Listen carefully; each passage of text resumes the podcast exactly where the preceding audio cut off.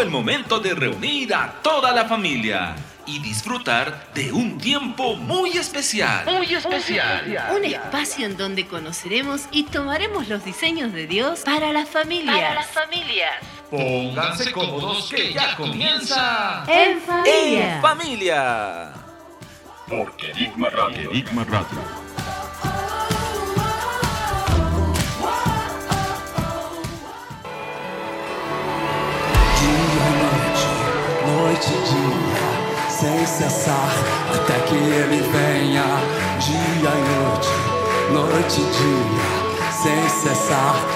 E. Hola, hola. Estamos en un nuevo programa listos para compartir de toda la abundante gracia que nuestro Señor nos brinda cada día. Y como en cada programa, el equipo de En Familia ya está listo y preparado. Carla, ¿cómo estás?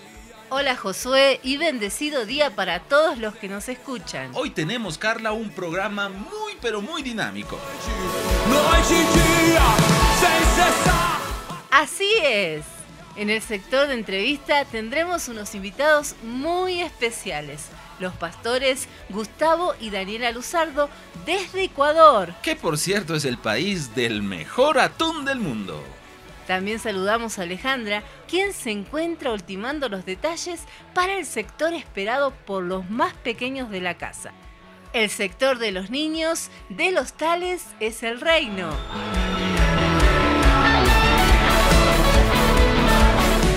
Pero como les dijimos, tenemos mucho, pero mucho más. Ingrid y Joel, que también son parte del equipo de este programa, ya están preparados con el bloque que viene a continuación, en donde nos comentarán datos muy curiosos y una reflexión fresca de la palabra de Dios. Y no se diga más, desde la bendecida tierra de Colombia presentamos este sector con Ingrid y Joel.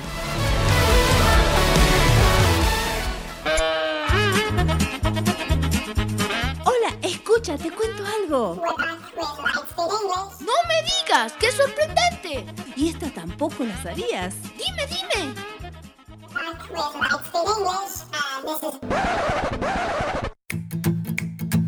Los temas importantes no solo están en las conversaciones con amigos. Acá en el programa también tenemos algo muy interesante para contar. Algo muy interesante para contarte. Para mí la verdad es Cristo y cuando tenemos verdad no decimos mentira. Para mí, la verdad es Cristo mismo. Para mí, la verdad es una persona. Para mí la verdad es decir lo que realmente pasó y no decir mentiras. Para mí la verdad es Cristo revelado dentro de mí. Para mí Él es la vida, el camino, es lo único real. Para mí la verdad es obedecer a mis papás y Cristo porque en la palabra dice que Él es la verdad y la vida. Conocer la verdad es conocerle a Él y vivir en verdad es vivir en Él. Para mí, la verdad es Cristo. Y en la palabra de Dios dice que Jesús es el camino, la verdad y la vida. La verdad para mí es estar en luz y la luz es Jesús.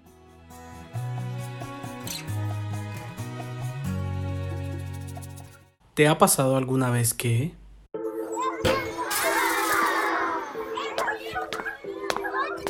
Chicos, ¿qué sucedió? Algo se partió. ¿Quién fue? Yo no fui, mamá.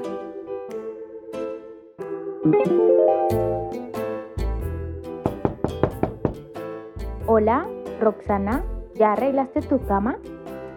Ay, no lo he hecho. Qué mal. No, mamá, no lo he hecho aún. Lo voy a hacer.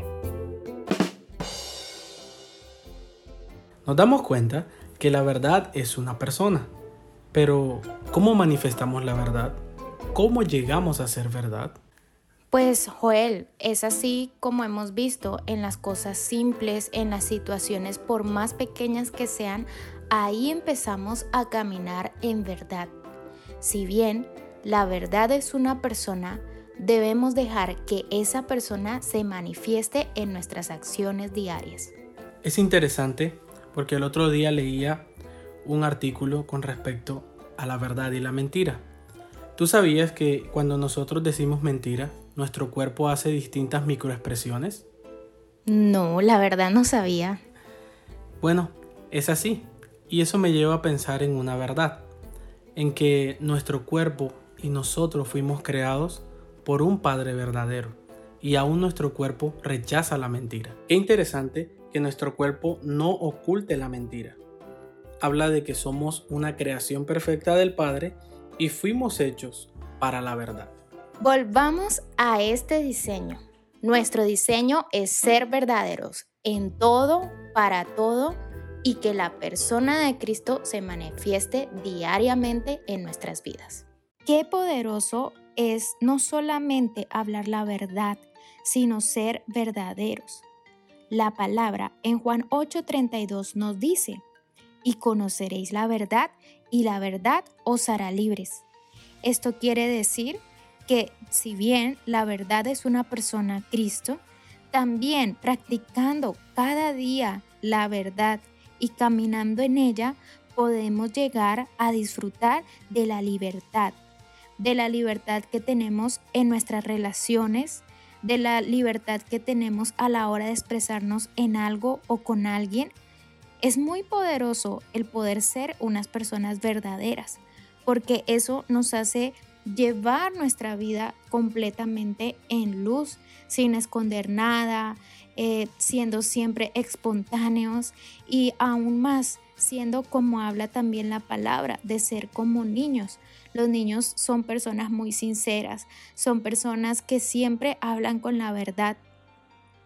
Y debemos valorar mucho en este tiempo lo que la palabra nos ha intentado y el Padre también por medio de ella hablar. Y es que podamos tener libertad. Lo que nos liberta es esa verdad que no solamente es Cristo como persona, sino también nos ha preparado para que nosotros podamos hablarla, podamos disfrutarla. Y eso se disfruta aún mucho más en las relaciones, en las relaciones con amigos. No hay nada más lindo que tener un amigo verdadero, un amigo que no te miente, ¿verdad? Un amigo que te habla em, de todo y no hay reservas en ellos. Así que, amado oyente, te animamos en este tiempo a poder edificar relaciones en la verdad, en la verdad que es Cristo, pero también en esa verdad hablada, cuando Cristo se hace verbo, es esa verdad hablada que transforma relaciones, corazones, pensamientos. Y este es un tiempo donde debemos levantar la bandera de la verdad en nuestras casas, en los colegios, en todas partes donde nosotros estemos, aún en las congregaciones. El Padre está buscando no solamente adoradores en espíritu, sino también en verdad. Esto nos muestra su palabra y lo creemos firmemente. Es un tiempo de levantarnos a ser adoradores en espíritu y en verdad. ¿Dónde llamo? ¿Con quién me comunico? ¿Quién me puede atender? ¿Dónde recibo una información clara? Estamos, para, servirte. Estamos para servirte. Estos son nuestros canales de comunicación. Vía Skype. Joseph House. Vía WhatsApp. Más 59 177 592 320. Vía email. Info arroba josephhouse.com. Y en la web www.josephhouse.com. Muchos países, una cultura hoy.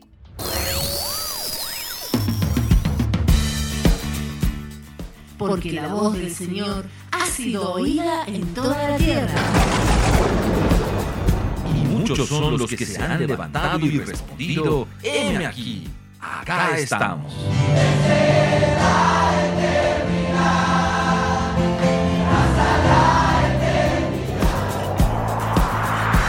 Llegó el momento de conversar con invitados especiales. Acá en el programa. Entrevistas. Entrevistas. En familia. En familia. En familia.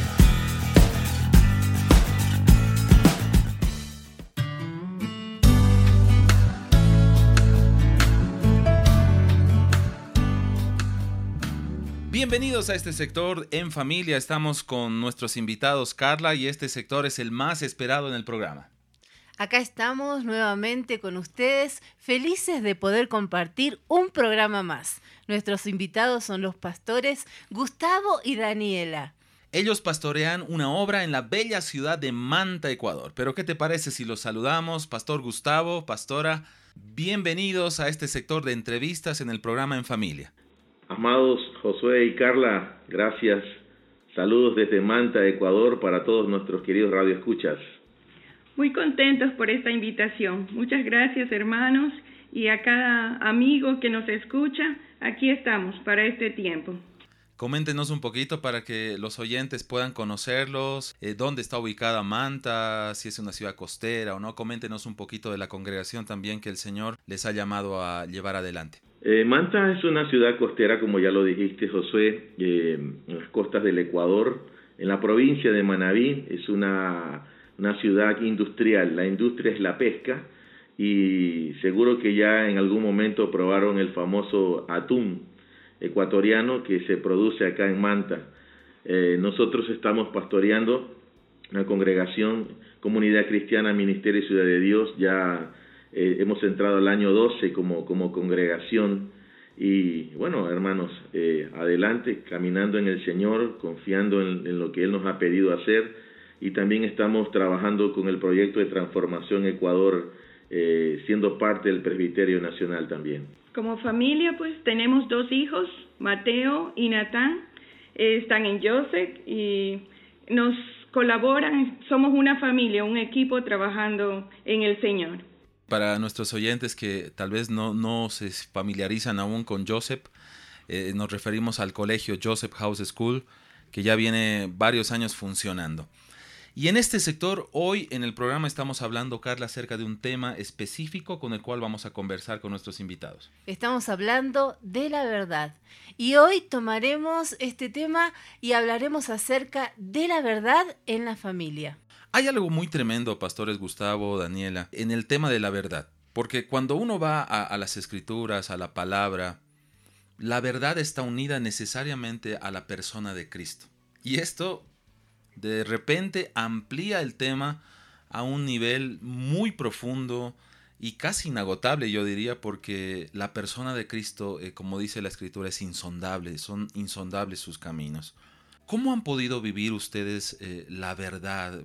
Tal vez como matrimonio, en la familia? Para nosotros como familia, la verdad es, es una base, es una base y de esta manera iniciamos eh, el matrimonio, porque recuerdo que cuando nosotros nos íbamos a casar, un día tuvimos una reunión y decidimos conversar acerca de lo que había sido la historia de nuestra vida, diciéndonos el uno al otro, bueno, esta es mi historia, y de esta manera nosotros eh, estábamos poniendo a la luz lo que había sido nuestra vida hasta ese momento y acordando caminar en el Señor siempre con la verdad. Esto ha sido una parte muy importante en nuestra familia, en nuestra casa, con nuestros hijos y en todas las relaciones que nosotros mantenemos eh, con la congregación. La verdad es una base para nosotros. Y sumando a eso, amados, eh, recuerdo ese día, lo, recuerdo porque nosotros nos fuimos a la playa, eh, en, acá en la ciudad es costera, tiene una playa, y nos sentamos y hablamos y nos dijimos, bueno, esto es lo que yo viví hasta aquí. Y mi esposa es lo mismo, en ese tiempo, esto es lo que yo viví hasta aquí. Y creíamos que era importante entrar al matrimonio sin eh, nada oculto, sin que nada eh, estuviera allí como que en nuestros corazones, cuando sientes eso de que no, no has sido lo suficientemente sincero con la persona con la que te estás uniendo en matrimonio. Entonces, eh, yo creo que eso nos ha ayudado a nosotros a lo largo de estos casi ya 19 años de matrimonio que vamos a cumplir en el mes de agosto. Eh, y yo, yo creo que esa, base nos ayudó muchísimo. Y sabes que nosotros, a cada persona que viene buscando consejería para el matrimonio, nosotros le aconsejamos lo mismo. Hagan esto. Antes de entrar al matrimonio, para que nada, absolutamente nada, pueda ser una piedra de tropiezo a futuro que las tinieblas pueda usar para eh, destruir ese matrimonio. Así que así comenzamos nosotros, amados. Qué, interesante lo que están diciendo. ¿Qué efectos han podido ver a lo largo de estos años de matrimonio cuando ustedes pusieron, como nos comentan, un fundamento de verdad al comenzar eh, la relación de pareja, que luego se formó en una familia delante del Señor? ¿Qué efectos han visto en todo este tiempo de haber tomado esa decisión de hablar verdad entre ustedes? Eh, mira, hay una experiencia que me acuerdo siempre, eh, ya, ya casados, recuerdo que mi esposa, nosotros pusimos un principio rector, dijimos esto, para nosotros primero es Dios, o sea, el, eh, para mí primero es Dios, luego, luego mi esposa, y lo mismo dijo ella, y cualquier cosa que cada uno de nosotros haga ya está delante del Señor. Y, a lo largo de estos años hemos caminado así, al punto que mi esposa es una mujer que siempre ha procurado caminar en ese nivel de, transparencia, abriendo su corazón siempre. Y eso ha sido algo que en lo particular a mí me ha ministrado muchísimo como esposo en este matrimonio, porque ella siempre ha tenido esa facultad de acercarse y decir, esto me está pasando, esto, esto de aquí estoy observando o esto, este pensamiento vino y eso también me a mí lo particular, la primera vez que ella lo hizo fue como wow, o sea, tremendo esto, eso me confrontó mucho definitivamente, así que yo decidí que también ese sería para mí una forma como yo actuaría dentro de este matrimonio, así que eso nos ha ayudado a permanecer firmes, a permanecer delante del Señor sin, eh, sin máscaras, eh, sin nada que pueda ser, eh, eh como decía yo hace un instante, una algo de, por donde la tiniebla pueda tomarse para decir, aquí los tengo, con, con esto puedo hacer algo contra ustedes. Entonces ese ha sido uno de los efectos que yo puedo decir, mi esposa puede sumar. Creo que otro efecto es la cercanía que trae cuando hablamos con la verdad, porque es tener algo escondido realmente te aleja, aunque vivas en el mismo lugar y aunque eh, puedas eh, conversar de muchos temas, pero sabes que hay una distancia porque hay algo oculto. Qué tremendo lo que nos están compartiendo, el saber que si andamos en verdad, andamos sin pesos, andamos sin, sin nada que, que nos pueda ser retenido por el infierno, por el diablo. Qué tremendo consejo nos están dando hoy los pastores para las familias. Cuando nos referimos a la verdad, eh, yo me doy cuenta que esta es una realidad práctica y no teórica. Nadie puede decir yo vivo en la verdad y no practicarla. Nos confronta. Yo recuerdo algo muy importante y acá nos va a servir para introducir a, una pregunta que quiero hacerles. Yo recuerdo un tiempo que eh, en el Señor, cuando conocí al Señor, tenía mucho temor a la oscuridad. Me daba miedo orar solo en la oscuridad en las madrugadas. Eh, prácticamente a veces no podía. Cerraba mis ojos y los abría pensando que había algo o sintiendo que había algo extraño en el ambiente. Y recuerdo que en un tiempo cuando fui a estudiar a un instituto, yo dije algo, tengo que confrontar esto, este temor. Y me iba a orar a las 12 de la noche, era un instituto bíblico muy grande, y me iba a orar al edificio a la parte más eh, alta y solitaria, y era oscura obviamente, y muchas veces yo salía corriendo, porque me daba miedo.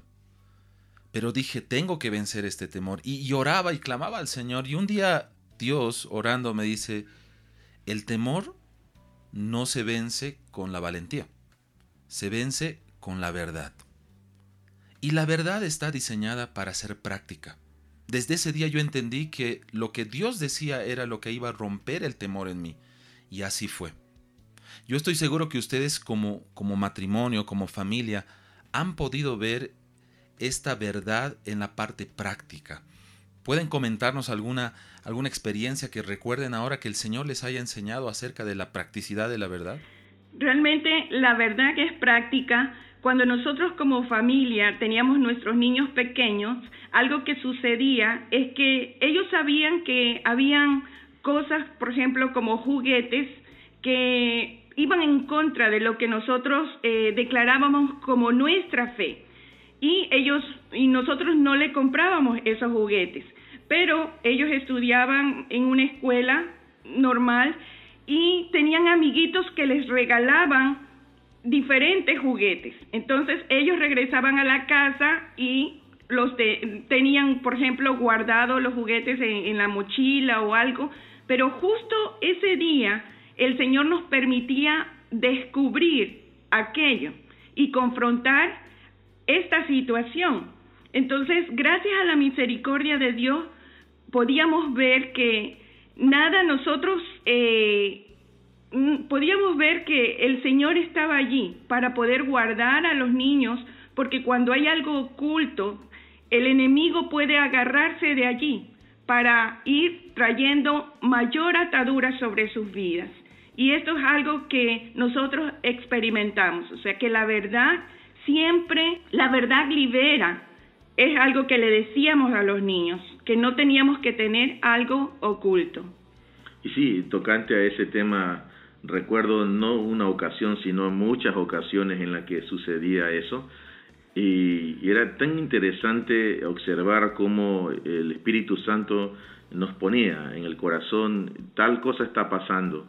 Y íbamos y revisábamos entre sus mochilas y encontrábamos cosas que, que de alguna manera habían llegado a su mano por regalo de alguien y, y nos dábamos cuenta que el Señor definitivamente no permitía eso.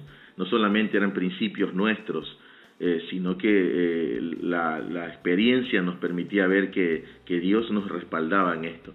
Incluso ocasiones en las que algún familiar venía a casa a visitarlos por un cumpleaños, por algo, y traía un regalo y, y, era, era muy fuerte para nosotros porque había ocasiones en las que teníamos que decirle después de que todo terminaba, vamos a mirar esto, sentarnos con ellos y explicarles que aquello no podía entrar a la casa porque no glorificaba al Señor. Eh, eh, enseñar esas cosas no fue sencillo, honestamente no fue nada fácil, porque ¿cómo le dices a un niño que está entusiasmado con eso, de que aquello que ha entrado a casa no glorifica al Señor? O sea, era, era fuerte, pero era necesario, nos manteníamos en nuestras convicciones y nos seguimos manteniendo en nuestros principios rector o nuestras convicciones de qué es lo que glorifica al Señor y qué no glorifica a Dios. Es muy importante lo que están mencionando nuestros invitados, el pastor Gustavo y la pastora Daniela. Y me hacía pensar eh, lo que ustedes comentaban que hicieron con sus niños, que la verdad en realidad eh, trae luz. ¿no? La verdad trae la luz de Dios a diferentes áreas. Y los niños en la familia, los hijos, eh, cuando son pequeños o más grandes, perciben cuando nosotros estamos en la verdad. Y eso provoca una atmósfera dentro de una familia. ¿Ustedes cómo han visto eh, el reaccionar eh, de sus hijos respecto a lo que ustedes plantaron como una bandera, como un principio rector, como nos mencionaban, que es la verdad? Bueno, a lo largo del crecimiento de ellos, hay una etapa en la que el, niño eh, sí o sí va a recibir del padre las sugerencias, las instrucciones, y, eso tiene que ver porque de alguna manera todavía es muy dependiente del padre. Pero hay una etapa en la que ya entró a, ser un prejuvenil y hay ciertas libertades que va teniendo, ¿no? El uso de redes sociales, el uso de, las amistades también, o, qué programas de televisión puede ver. Todas esas cosas ya de alguna manera es necesario que las vaya pesando en su corazón entonces, si hemos visto el efecto nosotros en nuestros hijos, definitivamente eso no significa que no haya tenido que haber correcciones, porque las ha habido también. Hemos tenido que corregir en, su momento cuando nos hemos dado cuenta de que algo eh, no es coherente con lo que nosotros profesamos, con nuestra fe en el Señor Jesucristo. Pero de forma particular hemos visto el efecto tanto en Mateo como en Natán, eh, es el guardarse, el guardarse para el Señor, eh, y, tomar medidas al respecto. Sin embargo, insisto que sí ha habido momentos en los que hemos tenido que entrar y corregir como padres. Y siempre algo que estamos nosotros muy agradecidos es porque el Señor ha estado en, en, la crianza de los niños y en nuestra vida familiar de esta manera. O sea, cuando ha habido algo que se ha necesitado corregir, realmente el Señor nos ha hecho saber, nos ha hecho eh, caer en cuenta, nos ha hablado de alguna manera. Entonces, eso para nosotros es eh, ha traído también eh, libertad, ha traído eh, ese crecimiento familiar. Amén. Cuando Jesús caminaba, él dijo algo muy tremendo en Juan 14, dice, yo soy el camino, la verdad y la vida. Y vemos que Jesús lleva la verdad a un plano práctico, a un plano de vida, a un plano cotidiano. Él era la verdad con Pedro y le dice, apártate de mí, Satanás. Si no haces esto, no tienes parte conmigo cuando él no quiere lavarse los pies. Es decir, Jesús siempre eh, vivía la verdad. Aparte de que él no solo la vivía la verdad, sino que él mismo era la verdad, es la verdad, Cristo es la verdad. Y, y cuando hablamos de la verdad decimos, la verdad es la realidad de todas las cosas. Ahora, lo que queremos preguntarles es, eh, en su vida práctica, eh, ¿ustedes han sido confrontados en algún momento con la, con la verdad? No el tema de, de hablar sobre la verdad, sino el ser confrontados en algo. ¿Nos pueden contar alguna anécdota? Ah, hace muchos años atrás ocurrió algo en mi vida que yo creo que, que puso un fundamento muy importante en cuanto a la verdad. Le voy a pedir a mi esposa que busque el texto. Hay un texto de Primera de Juan, eh, eh, Tercera de Juan es, Tercera de Juan. Quisiera leer este texto, Tercera de Juan, capítulo 1, versículo 4. Dice, no tengo mayor gozo que este, el oír que mis hijos andan en la verdad. ¿Por qué cito este texto? Porque ocurrió algo muy interesante. Miren ustedes, yo estaba estudiando en una escuela de misiones en el oriente ecuatoriano y había ocurrido algo. Eh, me había de alguna manera desubicado del, del, del, propósito por el cual estaba allá en ese lugar. Y eh, eso provocó que una noche de, estaba prohibido el salir en, horarios nocturnos, obviamente, y sin permiso, obviamente. Entonces yo me había conectado con una persona y habíamos quedado en vernos en, en tal lugar. En los compañeros de habitación eh, sabían lo que estaba pasando, así que yo decidí salir. Es interesante, hermano, porque yo también tenía temor a la oscuridad. Es, un, es una parte de mi vida que, que, también me ocurría aquello. Pero aquella noche yo me, me, me envalentoné y salí, porque estamos hablando del, del, oriente ecuatoriano, la selva, muchas, muchos lugares oscuros, mucho monte, mucha hierba, y salí.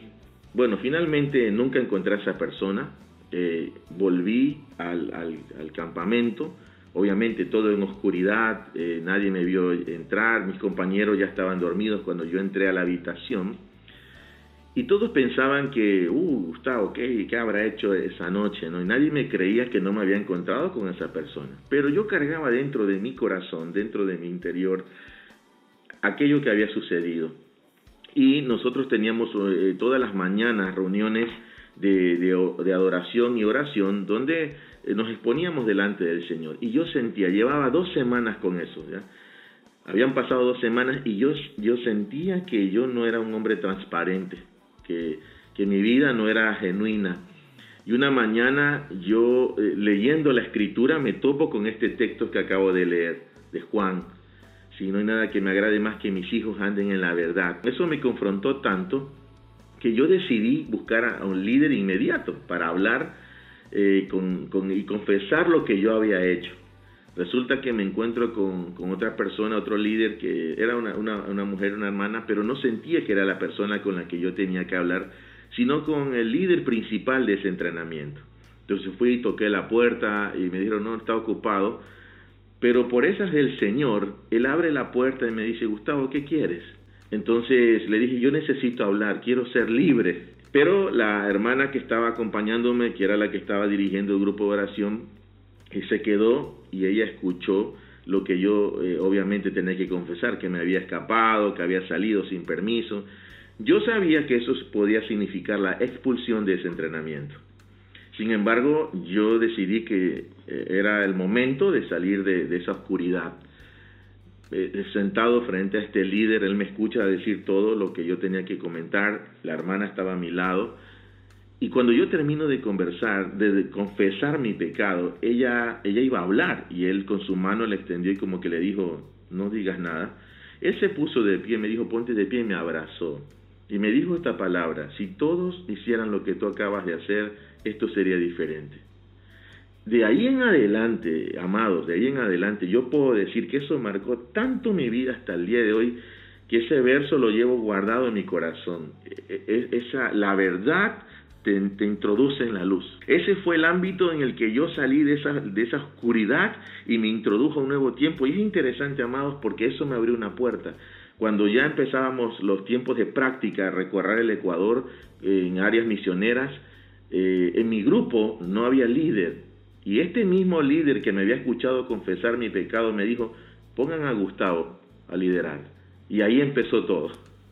Qué tremendo lo que nos está compartiendo Pastor Gustavo. Yo me quedo con esta frase, Carla y amigos que nos están escuchando en la radio.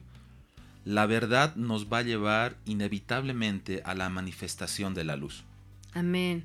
La verdad nos libera. Pastores, ustedes son eh, pastores hace muchos años, ¿verdad? Y todos sabemos que Satanás es el padre de la mentira. En cuanto a esto, Cuéntenos alguna anécdota en que ustedes hayan tenido que luchar con estas mentiras. Bueno, creo que ha habido una gran mentira que el enemigo quiso traer a mi vida. Eh, realmente, esta mentira tiene que ver con el hablar. Siempre tenía en mi mente que no podía hablar. Lo tenía en mi mente, de alguna manera estaba dirigiendo grupos y me sentía muy frustrada porque no podía hablar. Era esa estructura mental que tenía. En realidad mi conversión viene por allí porque eh, yo dije necesito ayuda, pero no la busqué en el Señor, aunque la gente, había una persona que me hablaba del Señor. Decidí ir donde un brujo y ese brujo me dijo, usted no tiene salida ni con Dios. Y ese día para mí se quebró muchas cosas porque si no tenía eh, como una sanidad ni con Dios, o sea, no había otro camino.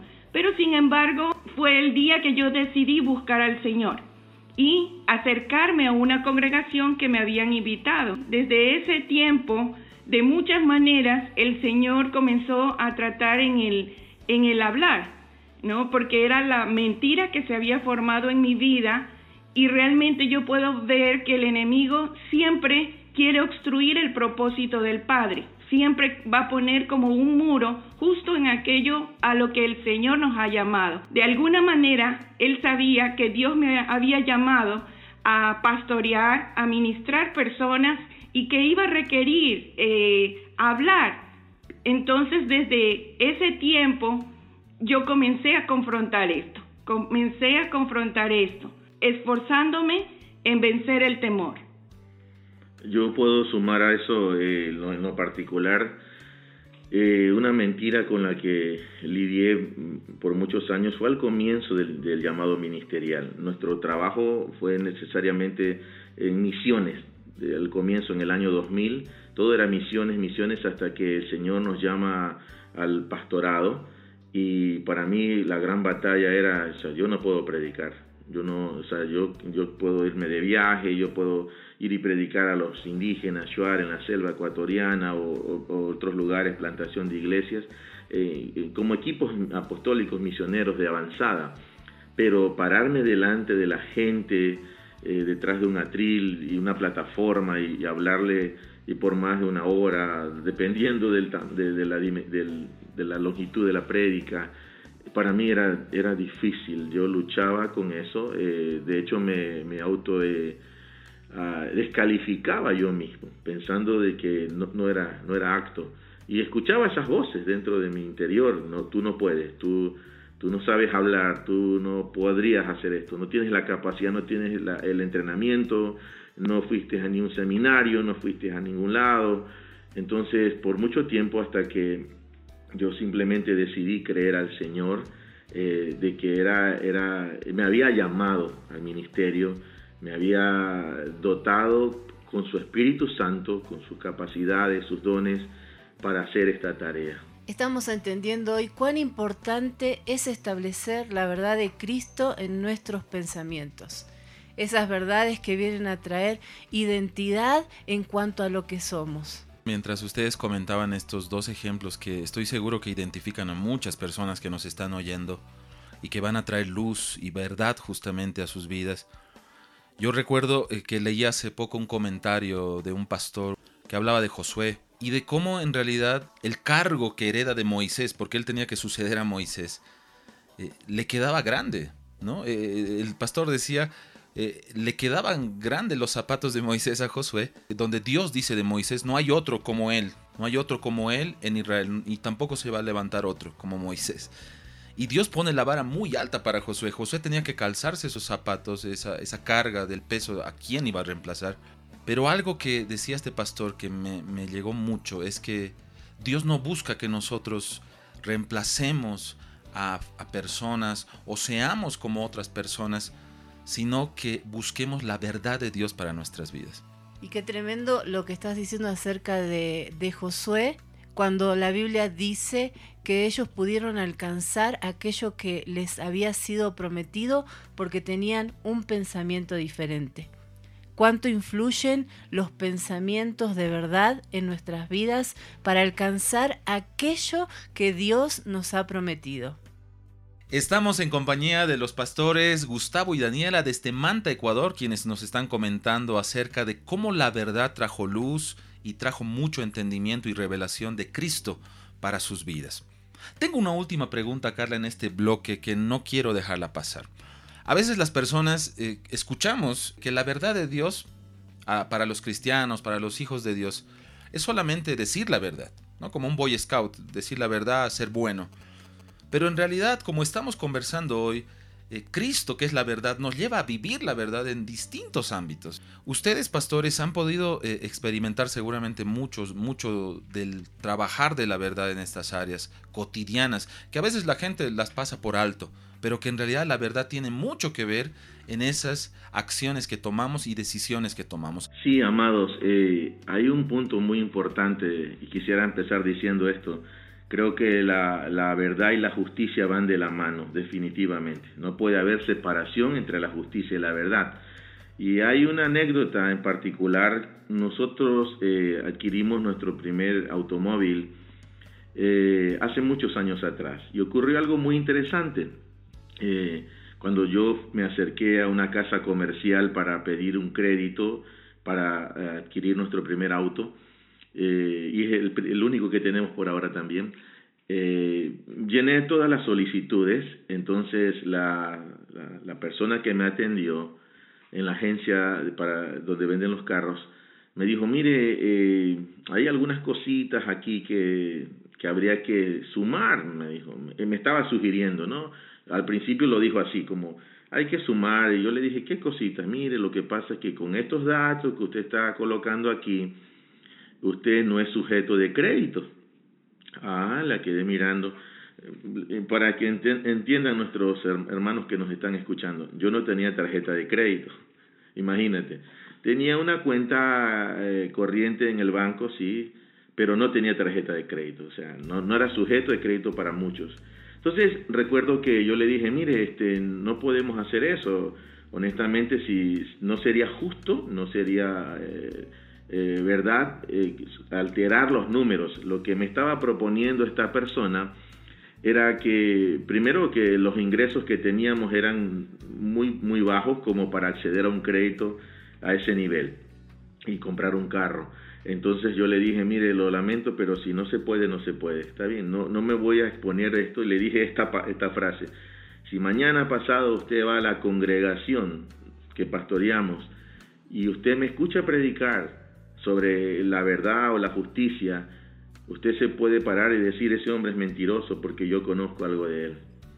Entonces ella me quedó mirando así como sorprendida y me dijo, bueno, bueno, y las carpetas las golpeaba así en, la, en, la, en el escritorio, déjenme ver qué podemos hacer. Ese día salí de esa agencia bancaria después de varias reuniones, no fue la única. Me fui a la casa eh, y mi esposa estaba preparando el almuerzo y le dije, ya vuelvo. No sé lo que me pase arriba, pero necesito meterme con Dios. A mí me gusta orar personalmente, a veces en el suelo pongo una sábana y, disfruto orar así. Y, me tiré al suelo, hermano, y empecé a llorar. empecé a llorar delante del Señor y le dije, no puedo entender esto, Padre. O y lo dije en esta frase, perdón por lo, pero así un miserable carro, no puedo tener yo tus siervos que te servimos, que te amamos, Señor, para movilizarnos para hacer toda la tarea que nos compete. Eh, ¿Qué es lo que sucede? Hermano, lloré tanto que creo que me quedé sin lágrimas ese día. ¿eh? Y, pero supe en ese momento que el Señor había escuchado mi oración. Me levanté, más o menos pasaron como una, una hora ahí en el suelo mientras oraba, lloraba y me presentaba delante del Señor. Y me levanté, luego le dije a mi esposa, ya está, Dios, hará, Dios sabrá lo que va a hacer.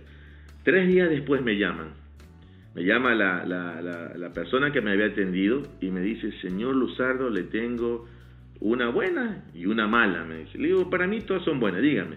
La buena es que le, le, le- le tiene el crédito para el carro. Y bueno, y la otra es que yo había pedido un, un modelo de carro y me dice, no le aceptaron para ese modelo, sino para otro modelo. Véngase acá para enseñarle. Entonces me acerqué a la agencia bancaria y es interesante, amados, porque cuando uno se alinea con la verdad y con la justicia del Padre, Él va a escoger mejor.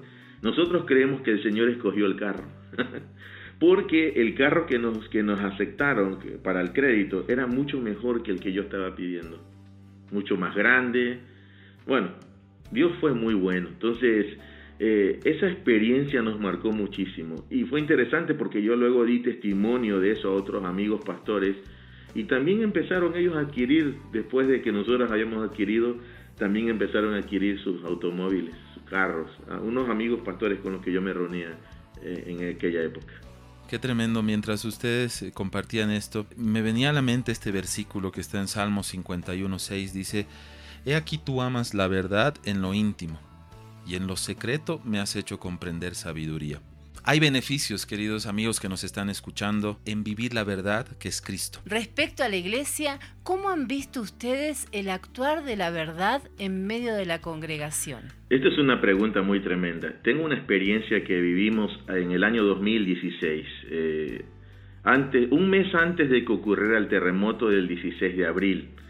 Eh, estábamos en un entrenamiento, en una escuela que en aquel tiempo le llamamos Escuela de Pioneros y toda la congregación en su mayoría asiste a ese entrenamiento, van eh, matrimonios, familias y el primer día el Señor pone en mi corazón que lance un desafío a los hermanos, eh, entremos en mayor luz, eh, si alguien tiene algo que confesar, eh, eh, confiesen. Y hubo una pareja en particular que se nos acercó y nos dijeron, queremos hablar con ustedes. Es, es como ese cuando uno como pastor escucha ese, queremos hablar y ya uno sabe que algo está pasando por allí, ¿no? Y así fue, esta pareja vino y confesó un pecado que no, no lo habían sacado a la luz antes de su matrimonio. Eh, eso fue muy fuerte para nosotros porque ellos, eran, ellos formaban parte del equipo de salmistas de la congregación y tuvimos que tomar la decisión de pedirles que se sentaran. Estábamos en plena escuela, o sea, el equipo en ese momento quedó reducido, eh, pero nosotros nos presentamos como equipo de, como el presbiterio, eh, tomamos un, lugar que estaba ahí, pero era un, lugar bien amplio, eh, nos fuimos a una habitación y nos, nos, tiramos al suelo, todo el equipo del presbiterio de aquella época, y lloramos, lloramos delante del Señor, decíamos, Señor, ¿cómo pudo la tiniebla tocar, tocar el equipo de salmistas? Nos dolió tanto, fue, provocó un gran dolor, pero también eh, aprendí ese día una, una palabra que hasta ahora la recuerdo, la luz duele. Es interesante entender hoy en día que la verdad duele también. Eh, lo que sucede después de eso es que toda la gente que estaba en ese entrenamiento entra en mayores niveles de luz. La gente comenzó a confesar cosas, matrimonios, eh, jóvenes, niños. Fue una, fue una escuela muy, muy fuerte. Y es interesante porque el título de esa escuela era Redescubriendo el Poder de la Luz. Fue tremendo eso. Y se cumplió la palabra. No termina allí. Un mes después, estamos hablando que para el 16 de abril del año 2016, a las 6 de la tarde ocurrió un terremoto de 7.8 eh, en Ecuador eh, que sacudió la nación. Nunca habíamos experimentado algo así. Nosotros, toda la congre, estábamos reunidos ese, ese, ese sábado eh, adorando. Estábamos en el tiempo de adoración cuando de pronto ocurrió este sismo eh, lo interesante de esto es que nosotros creemos que el Señor guardó nuestras vidas, pero en esa escuela, en ese entrenamiento en el que entramos en mayores niveles de luz y de verdad, fue un tiempo de preparación. Creo que el Señor nos dio una oportunidad, se adelantó y nos hizo eh, entrar en, en mayor luz y justicia para que pudiéramos prepararnos para el tiempo que venía. Estamos disfrutando de este tiempo en tu programa En Familia. ¿Qué les parece si nos vamos con nuestro hermano Julio Melgar, que nos trae una verdad? Cristo nos hizo libres y ya no somos esclavos del temor. En breve regresamos porque tenemos aún más para compartir con nuestros invitados. Me envuelves hoy con una canción, melodía de tu amor. Cantas libertad en mi adversidad hasta que huya temor. Ya no soy un esclavo del temor. Yo soy hijo de Dios. Ya no soy un esclavo del temor. Yo soy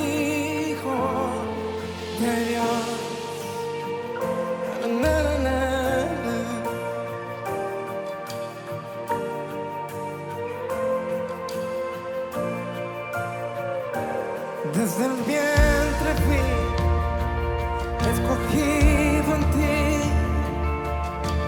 Me llamo el amor. De nuevo nací, recibido en ti. Tu sangre en mí fluyó. Ya no soy un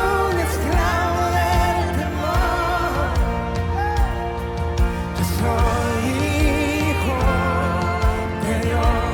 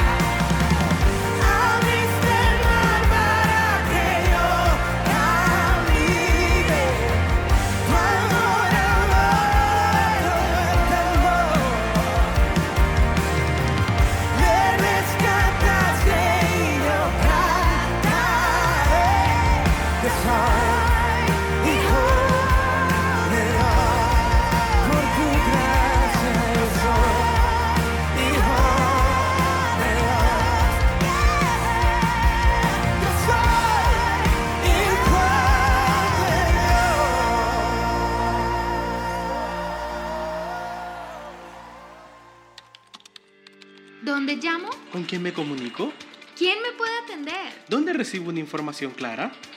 Estamos para servirte. Estamos para servirte. Estos son nuestros canales de comunicación. Vía Skype. Joseph House. Vía WhatsApp.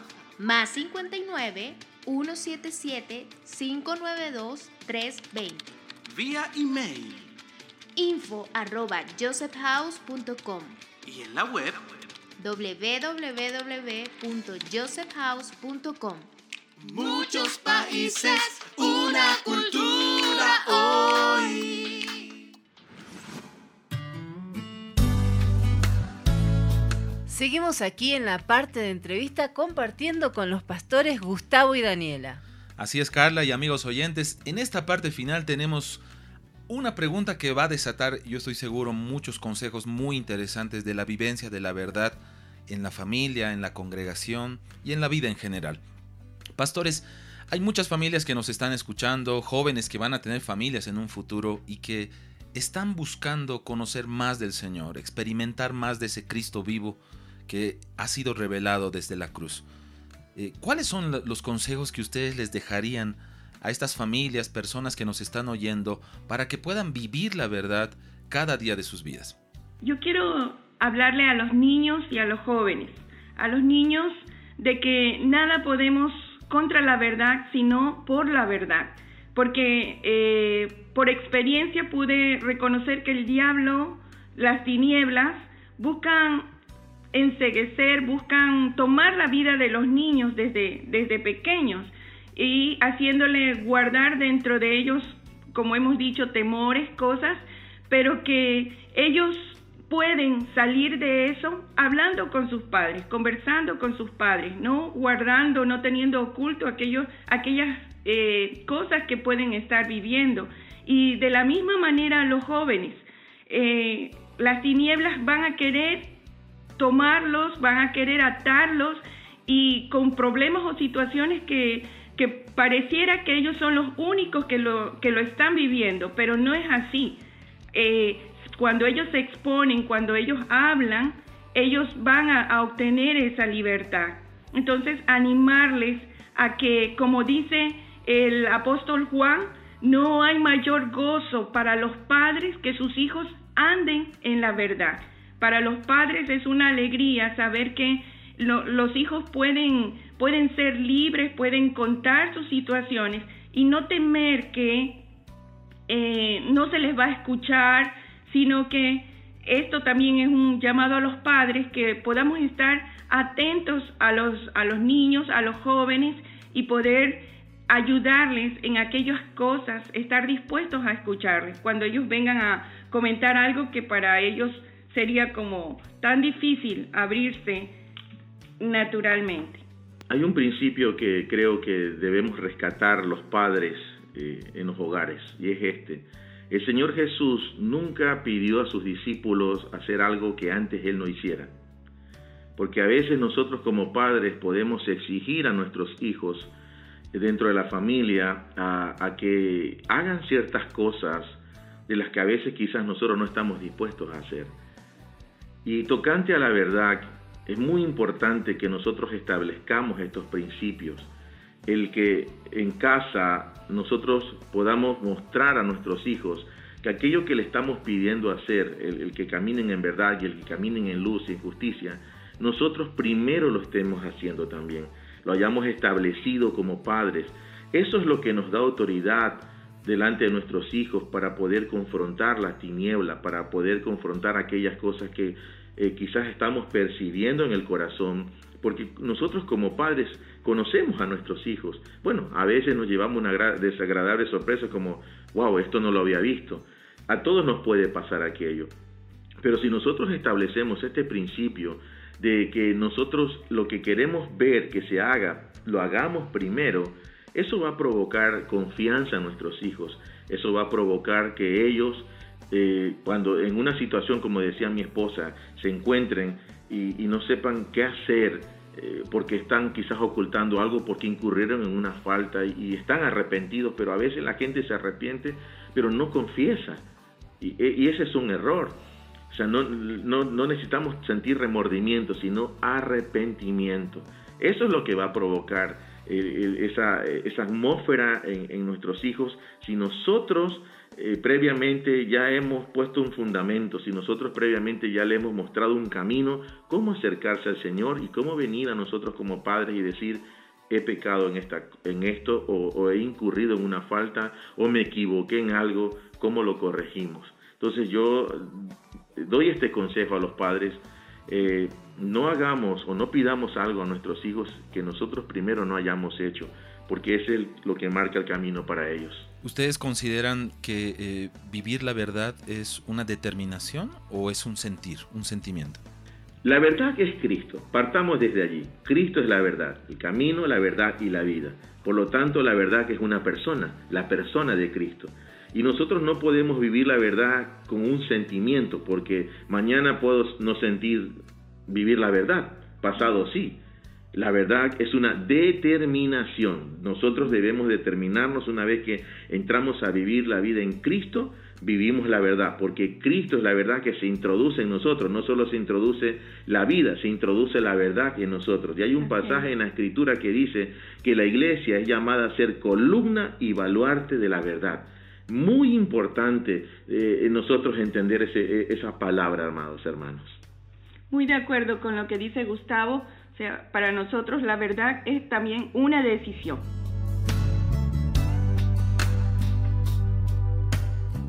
Estamos todos muy, muy, muy felices de, poder eh, escuchar todo esto, ¿no? Palabras, consejos acerca de la verdad, consejos prácticos, consejos de vida. Qué lindo poder compartir acerca de la verdad, porque la verdad habla. Cristo manifiesta su consejo cuando nosotros andamos en verdad, andamos en luz. Su consejo va a fluir para nosotros, para su iglesia y para todo aquel que quiere acercarse al Señor de entre nuestros oyentes. Pastores Gustavo, Daniela, les agradecemos mucho este tiempo. Espero en un futuro tener una, una segunda parte eh, y poder seguir compartiendo más de los temas que, que, Dios está abriendo para este tiempo, no solo para la iglesia, sino para todo el mundo. Sus palabras finales, si quieren saludar a alguien, tal vez allá en Ecuador, en otras naciones, y sus palabras de despedida para nuestros oyentes. Amados hermanos, muy agradecidos por esta invitación que nos han hecho. Realmente estamos contentos y cuando hablamos la palabra de Dios, realmente nos edificamos el uno al otro. Bendecimos a nuestros queridos amigos que nos han escuchado y esta palabra que el Señor me trae ahora, que la verdad apacienta nuestras vidas. Les bendecimos. Amados radioescuchas, eh, ha sido un gozo poder compartir con Josué y Carla eh, muy lindo tiempo. Gracias por el privilegio que nos han dado de poder compartir estas experiencias a través del programa. Y bendecirles, bendecirles y, y decirles, amados, adelante, están haciendo un lindo trabajo edificando a la iglesia a través de su programa En Familia. Bendiciones a todos ustedes.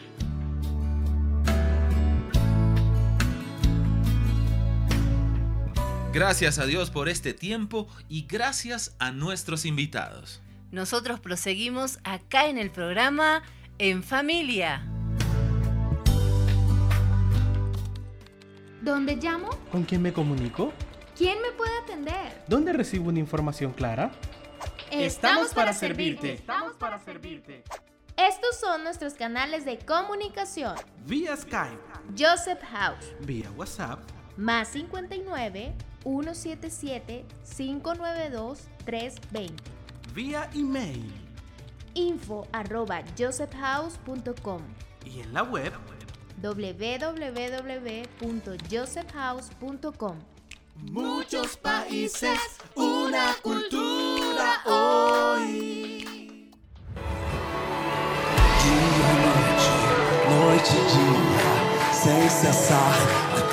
Estás en sintonía de Kerigma Radio y este es tu programa En Familia. Al hablar de la verdad debemos reconocer que los niños son el sector privilegiado para hablar de este tema. Eso es muy cierto. Nuestro Señor Jesucristo dijo que de los tales es el reino. Adelante niños con este sector. Dejad a los niños y no les impidáis venir a mí porque de los tales es el reino de los cielos.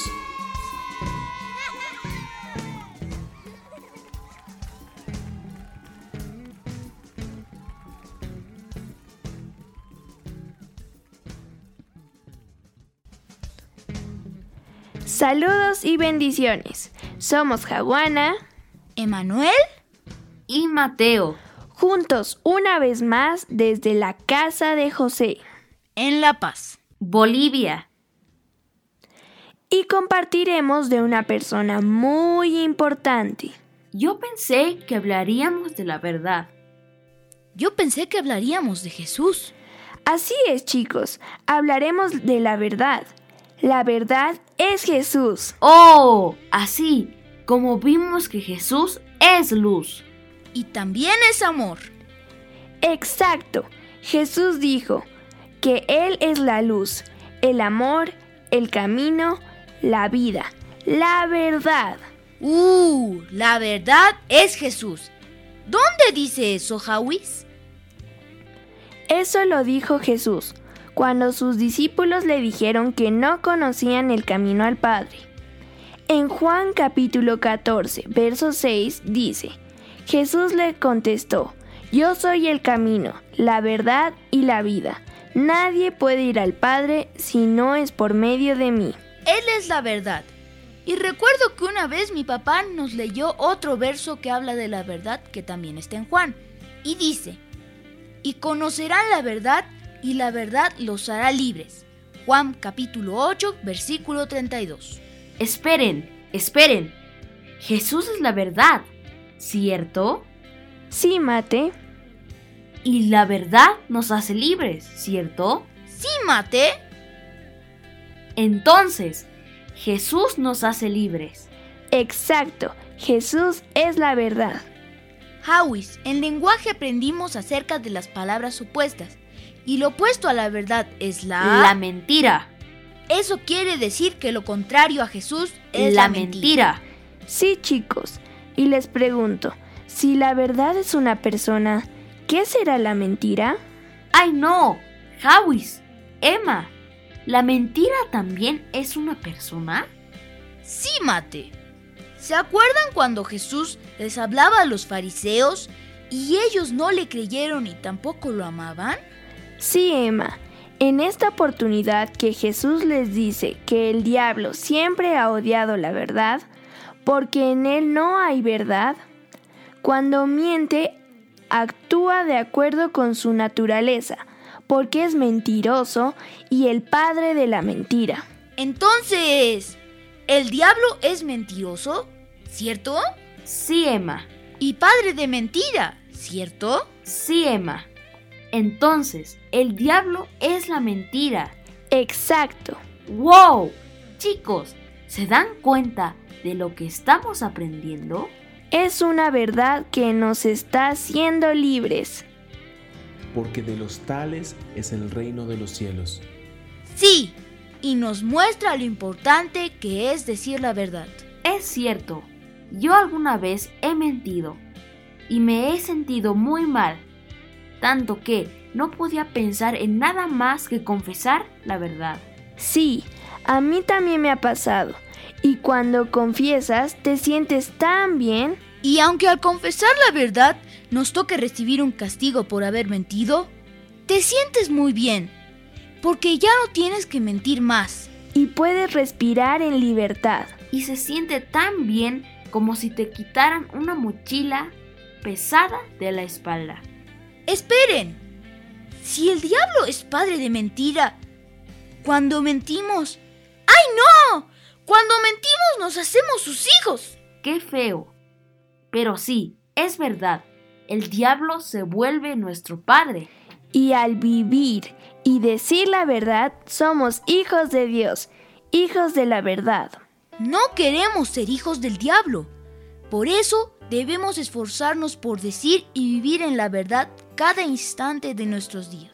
Debemos cada día buscar a Dios, no olvidar que somos sus hijos y que Él nos amó primero y nosotros lo amamos a Él. Vamos a pedirle al Padre que quite de nosotros toda mentira y todo lazo del diablo que nos hace caer en la mentira, y que sea Jesús, la verdad, la que nos haga libres. Padre, te pedimos perdón por haber mentido a nuestros papás, abuelos y amigos. Perdón por haber hecho equipo con el diablo. No queremos mentir nunca más. Por eso, Padre, te pedimos que Jesús brille con su luz y con la verdad, y nos saque del reino de la mentira para ser libres. Creemos que tú lo estás haciendo en este momento y juntos declaramos que Jesús, la verdad, nos hace libres y la mentira no tiene más poder sobre nosotros. Te pedimos esto en el nombre de Jesús. Gracias, Padre. Amén. Somos libres por Jesús. Amén. Dejad a los niños y no les impidáis venir a mí porque de los tales es el reino de los cielos. Jesus, em tua presença, reunimos-nos aqui, contemplamos. Lamentablemente el tiempo pasa volando y llegamos a la parte final de este programa. Pues un día su amor ha sido un tiempo lleno de muchas riquezas que el Señor ha soltado sobre todos nosotros. Te animamos a poder establecerte en la roca firme, inconmovible, que es Cristo, decidiendo no cambiar la verdad en nada y por nada. Cierto, es un tiempo para poner en práctica las verdades de Dios. Nos despedimos hasta un próximo programa, cuando nuevamente nos juntemos en familia.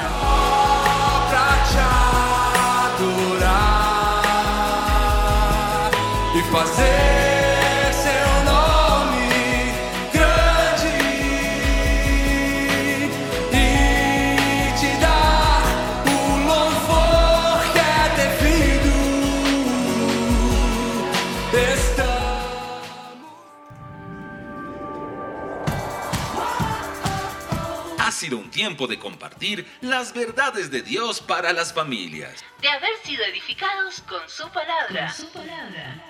El reencuentro será en nuestro próximo programa. Cuando nuevamente nos juntemos En familia. En familia. Porque Digma Radio.